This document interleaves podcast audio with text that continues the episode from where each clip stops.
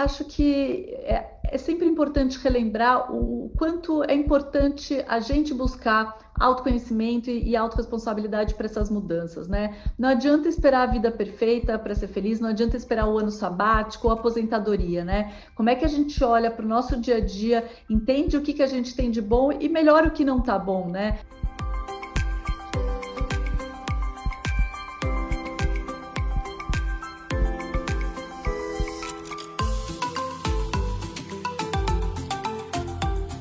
Bom dia, boa tarde, boa noite. SBA Podcast e a Sociedade Brasileira de Anestesiologia com você, trazendo informações, dicas, entrevistas e novidades sobre nossa saúde ocupacional, valorizando a defesa profissional e aprimorando a qualidade e segurança da medicina perioperatória. Eu sou Pablo Guzmán, médico anestesiologista e podcaster do Medicina do Conhecimento.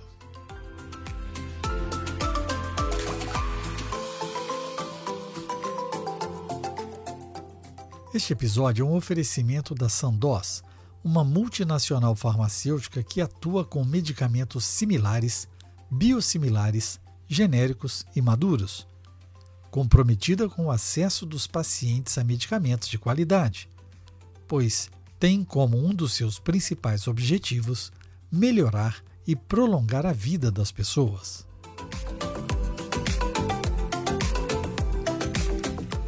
Em sua décima edição do Simpósio de Saúde Ocupacional 2022, o CISO, a SBA reuniu profissionais e anestesiologistas para conversarmos sobre temas atuais focados nos cuidados da saúde física e mental do anestesiologista.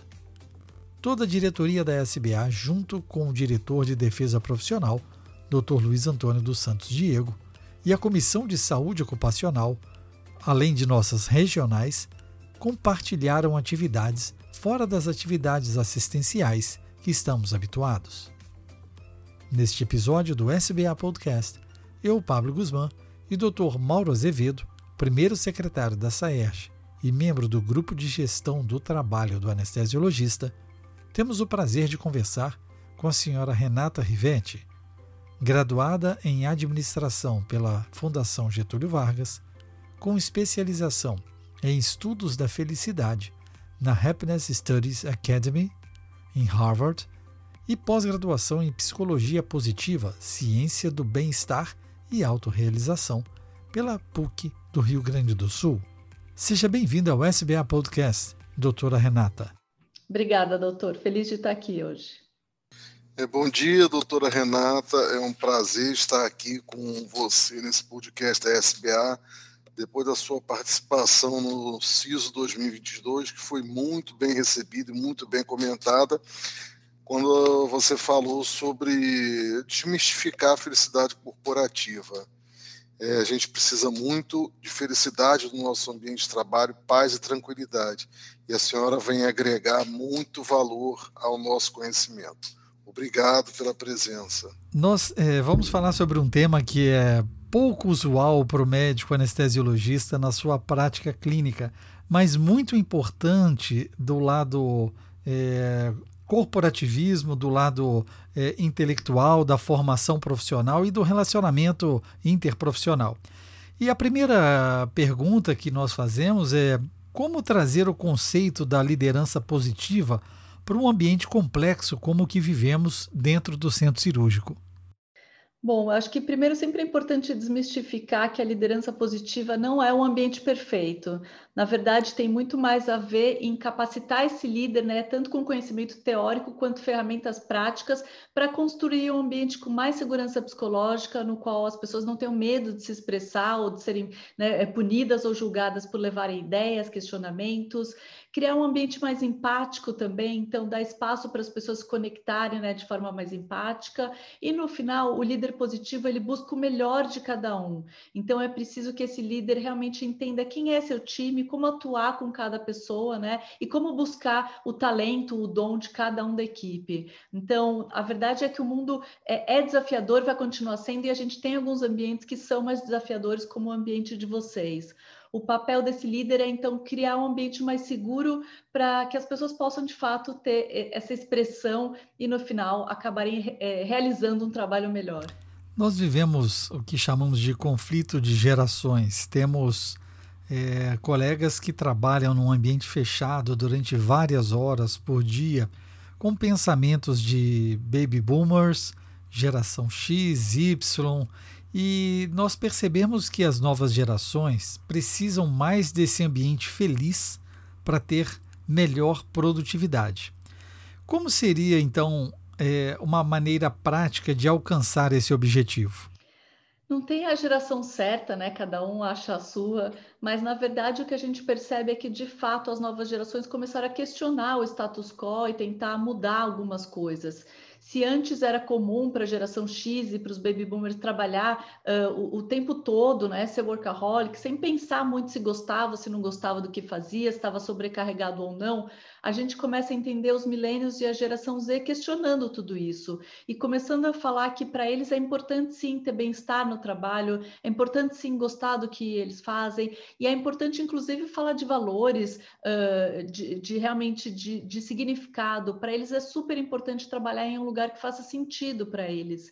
Então a gente começa a entender que essa construção vai depender de muita comunicação, de um espaço transparente para as pessoas poderem uma entender a outra e no final pensar o que, que a gente precisa mudar para construir esse ambiente melhor, né? Que, que consiga atender e a gente obter o melhor de cada geração. Uma geração que está super disposta a trabalhar muito como as gerações passadas e de repente essas jovens que vêm questionar tudo isso e querer mudar, acho que até para melhor, né, o ambiente de trabalho. Pablo, é, eu tenho sempre que falado sobre gerações, ainda mais a gente que lida com alunos, eu não uso mais o termo conflito de gerações. Eu procuro focar no encontro de gerações, porque desse encontro que vai sair a, a, a, vão sair as melhores é, soluções e melhores criações para o mundo. Quando você fala em conflito, eu acho que a gente tende um embate e isso não cabe mais para essa geração. A gente tem que ter embates no nível de é, buscar realmente o entendimento.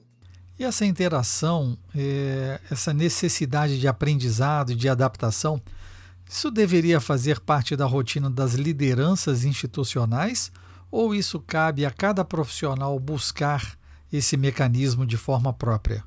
Eu acho que é uma responsabilidade compartilhada. Uh, tem o papel da organização de criar um ambiente mais seguro, menos tóxico, né? Então, a, a organização pode fazer algo, no caso de vocês, o hospital pode ter o papel deles.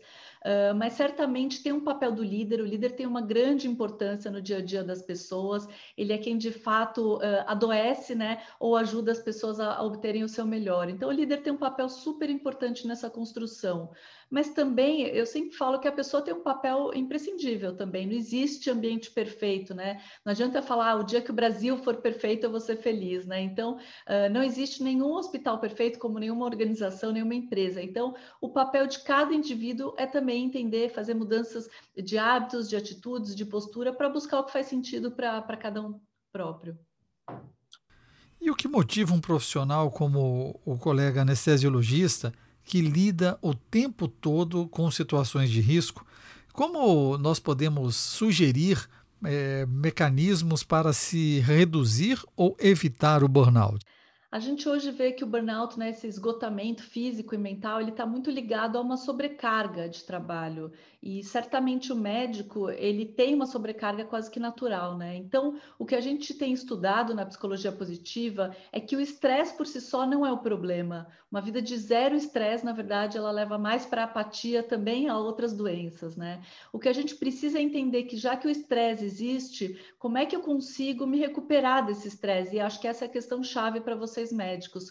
Como é que a gente pode, então, equilibrar nessa qualidade de vida e nos momentos de descanso, de fato, fato descansar e eu não me estressar uh, como no dia a dia. Então, se eu vou sair de um lugar de alta tensão, que exige, né, que me traz hormônios, né, de tensão o tempo todo, como é que depois eu posso me recuperar e realmente, no momento que eu estiver descansando, eu realmente entrar num lugar mais de descanso, sejam as micropausas, né, até no, no dia a dia do trabalho tentar encontrar as micropausas, até as pausas maiores como as férias uh, ou finais de semana ou quando vocês tiverem de tempo, né? Então, é, para evitar o burnout, certamente é preciso buscar essa recuperação do estresse e ficar atento aos sinais, porque de fato ele não acontece só do dia para a noite. Existem sinais ao longo do tempo. A gente precisa entender se eu estou sobrecarregado, se eu estou mais estressado do que o normal, se eu estou mais ansioso e cuidar da gente, né? Cuidar também da nossa saúde física, cuidar da nossa saúde mental. Então, se precisar de terapia, buscar terapia, se precisar ir para academia, ir para academia,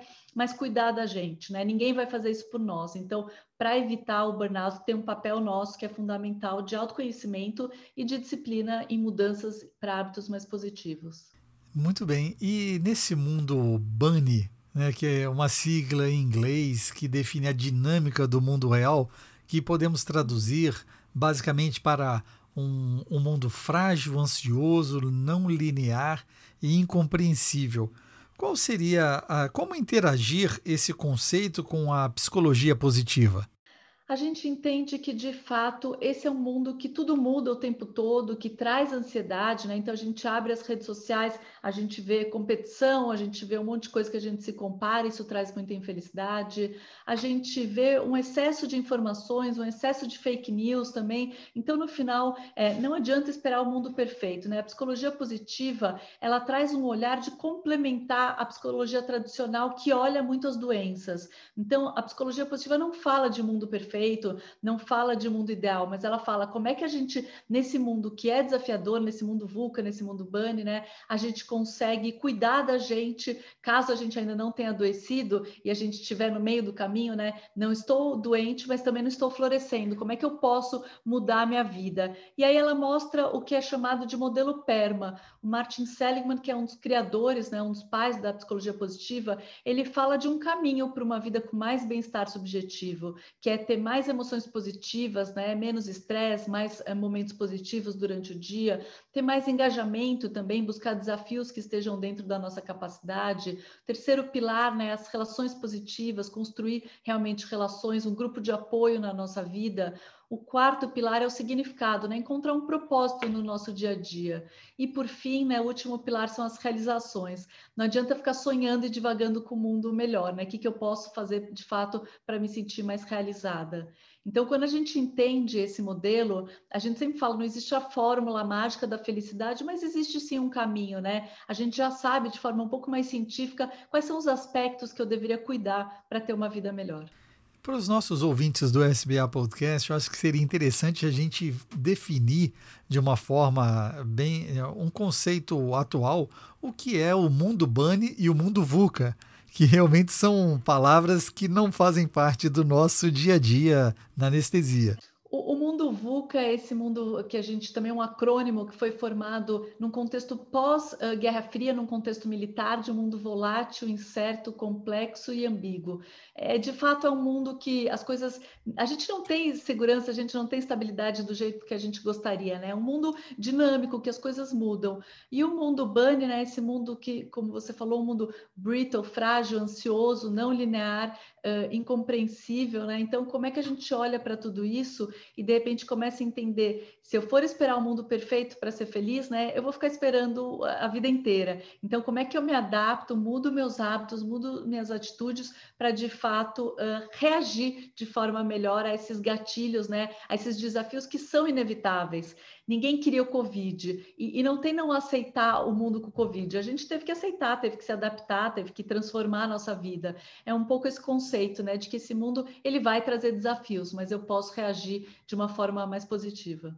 E temos uma expressão dentro é, poética francesa que na medicina e no amor nem sempre nem nunca. E em relação à positividade, essa positividade também pode se tornar tóxica? Ah, com certeza. A gente vê hoje uh, um, várias pessoas que muitos têm a parte mais científica falam de um olhar positivo, né? Então é só pensar positivo e na verdade esse olhar o tempo todo para uma vida de forma positiva não existe. A gente fala muito na psicologia positiva de um olhar, uma permissão para ser humano. A gente vai passar por dores, a gente vai passar por desafios, por medos, por ansiedade, isso faz parte da vida.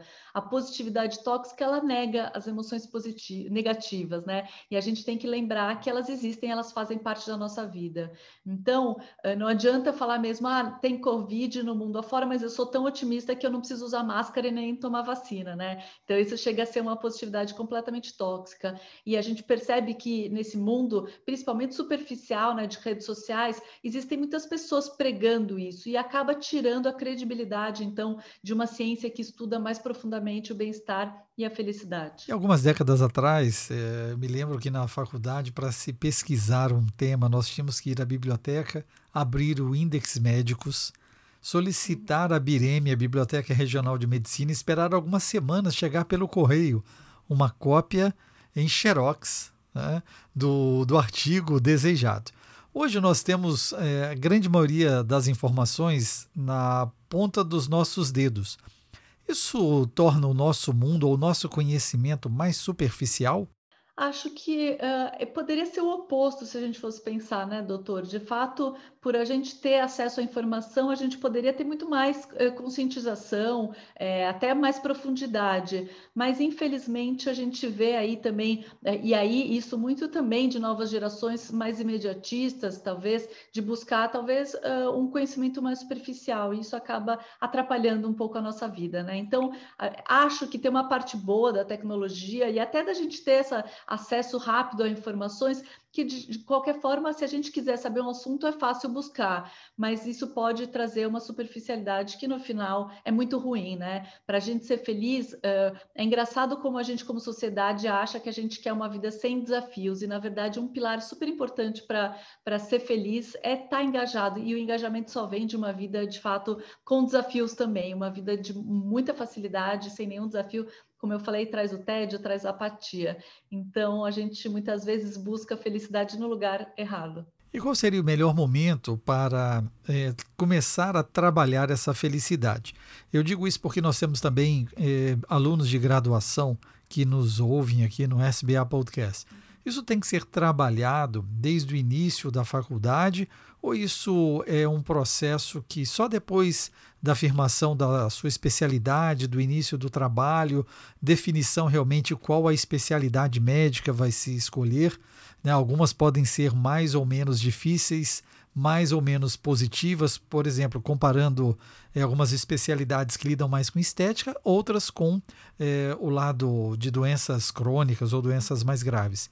Qual o melhor momento para se começar a, a aprender a positividade? A gente entende, né? Hoje eu vejo várias escolas na Europa já levando para crianças o tema do, do bem-estar, da felicidade, né? Então a gente percebe que se desde pequeno a gente uh, estudasse como ter uma vida com mais bem-estar, com mais felicidade, uma vida com hábitos mais positivos, isso poderia fazer mudanças na vida de todos nós, né? Então eu acho que na verdade quanto antes a gente começar a entender quais são os caminhos para essa vida melhor, uh, melhor para todos nós, né? A gente pensa muito na nossa sociedade ocidental de que a felicidade tem a ver só com conquistas materiais, com status, poder, dinheiro. E todas as pesquisas mostram que no final é preciso, é, é, é boa essa vida hedônica, isso é importante, mas tem um outro pilar que é super importante, que é essencial, que é uma vida com significado. E se a gente entendesse isso, talvez desde pequeno, a gente talvez fizesse escolhas diferentes, né? Então, eu acho que esse exemplo de escolas, como por exemplo na Alemanha, levando para as crianças de que elas podem uh, praticar meditação, isso pode trazer uma vida talvez com menos estresse, menos ansiedade, de que elas podem buscar um propósito nas suas vidas, de que elas podem realizar mais, podem buscar mais engajamento. No final, eu acho que realmente faz a gente ser um ser diferente. Então, o quanto antes a gente se conscientiza busca autoconhecimento, busca disciplina para mudar, né? E, e, e autorresponsabilidade, certamente a gente pode ter uma vida melhor desde sempre. Ótimo. E nós comentamos alguma coisa sobre a instantaneidade da informação. Do ponto de vista das redes sociais, estamos colaborando para criar um mundo mais ansioso, competitivo, com sentimentos negativos ou trazendo angústia para aqueles que a usam eh, rotineiramente com muita frequência? Segundo o filósofo britânico Bertrand Russell, ele fala que uma das maiores causas da infelicidade né, tem a ver com a competição e a comparação. Então, quando a gente olha que, de fato, eu abro o Instagram, vejo vidas perfeitas, né, e acho que só eu não tenho, isso já me traz uma angústia, né, isso me traz uma ansiedade. Uh, abro o LinkedIn, fico pensando que todo mundo está na minha frente, né, no sucesso, e só eu estou atrasada. Então, a gente percebe que, de fato, uh, as redes sociais, elas são, como a gente falou, né, algo super positivo, podem trazer conhecimento, podem trazer conexão, mas, ao mesmo tempo, elas têm trazido muita ansiedade, uh, uma certa solidão também, também, né? A gente vê aí jovens com milhares de seguidores, mas sem um grupo de apoio, sem uma conexão mais profunda, pessoas desde cedo se comparando, né, com aquela vida perfeita que ela acha que aquele influenciador tem, que a gente sabe que não é real, né? Então, de fato, a gente percebe que Hoje, o uso das redes sociais, no final, se tornaram, como tem várias pesquisas mostrando, né, é, hábito, um hábito muito negativo, né, um vício que pode levar a gente para uma falta de saúde mental, sim. Então, é preciso tomar cuidado, é preciso se conhecer, é preciso entender quais são os gatilhos e, no final, entender que isso depende só da gente também, né? A gente pode controlar o quanto a gente entra na rede social ou o quanto a gente busca coisas que não fazem bem para a gente. Então, de novo, autoconhecimento e autorresponsabilidade, com certeza, para ter essa mudança. Então, vou lançar um desafio, vou é, dar o perfil de um colega anestesiologista e vou é, solicitar que a senhora faça métodos práticos que possam vencer essa rotina extenuante. O colega anestesiologista muitas vezes é, acorda antes do sol nascer, porque talvez seja o único momento para a sua atividade física. Consegue, sai de casa com um café na mão e chega ao centro cirúrgico, onde o paciente muitas vezes já está na sala operatória e a equipe o espera. Durante o dia, é, com longas cirurgias e fechado dentro das quatro paredes do centro cirúrgico, pouco, é, tem pouco tempo para se alimentar de forma saudável. É, e também sai no final da tarde, início da noite, quando enfrenta um trânsito e chega em casa para se aperfeiçoar, assistir aulas online e cuidar da família. Então, de forma prática, como ser positivo num mundo tão vibrante e extenuante? Desafiador, né? Uh, tem alguns estudos né, de Harvard mostrando que cinco minutos que a gente para para fazer uh, algo que faça sentido para a gente, que traga uma emoção positiva, que traga um prazer para a gente, ele traz no final mais atenção plena, mais cognição. Então, a gente começa a entender que, de repente, essas micropausas, que às vezes parecem impossíveis, porque a gente acha que não dá para parar, será que não dá os cinco minutos, né, de de repente uh, sair um segundo do, do, do hospital, da sala fechada? Então, isso seria uma primeira primeira pergunta, né? Se tiver a possibilidade de cinco minutos, ao invés de entrar no Instagram, uh, saia para tomar um pouquinho de sol, que sejam cinco minutos. Depois é pensar que uh, o que, que, eu preciso fazer para cuidar de mim. Certamente alimentação, exercício físico super importante, né? Então aqui é pensar como adaptar tudo isso. Eu acho que cada um não tem a fórmula mágica, né, doutor? De fato, vocês têm aí um perfil, mas é pensar individualmente o que, que eu posso trocar de que eu estou fazendo, como por exemplo perder tempo em redes sociais ou no momento que eu estou realmente no carro aproveitar para ouvir uma aula ou qualquer coisa que, dê, que seja possível. Então é pensar como equilibrar uma rotina que é quase é, sem parar, né? Um minuto, assim, é realmente no grande desafio, com essas pequenas emoções que a gente pode ter durante o dia que podem fazer a diferença, né? Tem uma pesquisa uh, no, no, estudo também de Harvard, o jeito Harvard ser feliz, que mostra que médicos que in, receberam um chocolate antes das consultas, eles fizeram diagnósticos mais rápidos e mais precisos. E aqui não é eles comeram chocolate, né? Não foi o açúcar que fez a diferença, mas foi o reconhecimento, foi aquele, aquele a gratidão do, do paciente por ele que trouxe aquela emoção positiva. Então, será que nós, né? Uh, e aí, será que vocês médicos conseguem de repente pensar? Eu posso ter um, um momento com um café com um amigo durante o dia? Eu posso reconhecer alguém da minha equipe? Isso pode fazer a diferença para ele? Eu posso realmente mudar alguma coisa, alguma relação minha? Porque isso traz realmente retorno. Então, é pensar em cima desses cinco pilares que a gente falou do modelo PERMA, o que, que eu posso? Nenhum vai ser nota 10 e na vida corrida que vocês têm, é impossível ser nota 10. Como é que eu posso cuidar para que ele também não seja nota zero? que eu não deixe de ter um propósito, um significado no meu dia a dia, que eu não deixe de encontrar atividades que me geram flow, né? Então, se puder, em algum momento, buscar também atividades extras que te tragam um sentimento de flow, de gratidão, que eu possa buscar mais emoções positivas, né? Seja comer um chocolate, seja dar uma volta no sol, seja tomar um café com um amigo, uh, e no final que eu possa me sentir mais conectado com as pessoas que estão ao meu redor, né? Quanto mais eu cultivo as relações e trabalho o reconhecimento e valorização e trago empatia e trago um ambiente seguro psicologicamente, melhor para o meu dia a dia, mesmo no meio do desafio certamente vocês têm um desafio. Uh, os estudos mostram buscar a felicidade não é fácil também, buscar mudanças de hábitos é super difícil, mas a gente pode começar com pequenas metas, né? Não adianta falar, vou meditar todos os dias 40 minutos, já sabe que não vai, provavelmente. Como é que eu paro e medito um minuto, dois minutos antes de entrar na próxima cirurgia e isso já pode fazer uma diferença na minha vida? Então, é pensar é, pequenas metas, passo por passo, que isso pode fazer a diferença a longo prazo. Renata, esse teu comentário foi excelente, porque a gente fica pensando sempre em ações grandiosas para mudar a nossa vida, quando na verdade, é, de repente, coisas muito pequenas, você entre um caso e outro bater um papo, tomar um café, relaxar, é, pensar em alguma coisa, podem realmente mudar a tua abordagem para o caso seguinte. E aí a gente entra mais empático com o que a gente vai fazer. Perfeito, Renata. Gostei muito desse comentário. Ótimo, ótima abordagem. E a senhora gostaria de sugerir mais algum tópico, alguma coisa que já tenha falado também no CISO e que queira abordar? Acho que é, é sempre importante relembrar o quanto é importante a gente buscar autoconhecimento e autorresponsabilidade para essas mudanças, né? Não adianta esperar a vida perfeita para ser feliz, não adianta esperar o ano sabático ou aposentadoria, né? Como é que a gente olha para o nosso dia a dia, entende o que, que a gente tem de bom e melhora o que não está bom, né? Seja realmente preciso mudar um pouco a minha alimentação, preciso ter um pouco mais de tempo para mim, enfim, olhar para tudo isso e entender que fazer mudanças não é fácil e não é do dia para a noite, mas se a gente fizer de forma mais uh, longo prazo, mais sustentável, a gente consegue talvez cuidar da gente de uma forma mais positiva. Então, acho que a mensagem é essa, uh, e lembrar que no final existe o que é chamado de happiness pie, que o, primeiro existe um fator genético para a gente ser feliz, então alguns são mais positivos e mais otimistas do que outros mas isso não é tudo, né? O segundo aspecto tem as circunstâncias da nossa vida, e esse é o grande mito da sociedade. O dia que eu tiver a casa maior, o dia que eu tiver o carro importado, eu vou ser feliz.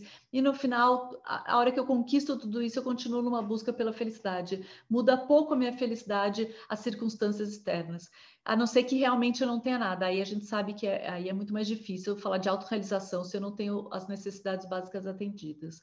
Mas o terceiro aspecto, que eu acho que é a melhor mensagem que eu sempre falo, é, depende também das nossas escolhas. Eu posso criar novos caminhos neurais, eu posso criar novos neurônios, isso pode trazer mais hábitos positivos para a minha vida. Então, o terceiro aspecto tem a ver com escolhas. Então, escolhas mais positivas de hábitos e de atitudes para ter uma vida melhor. Então, essa Happiness Pie mostra isso. Ser feliz não é fácil, mas ninguém vai fazer por nós, né? Então, quanto mais a gente assume essa mudança na nossa vida, mais a gente consegue encontrar essa tal felicidade.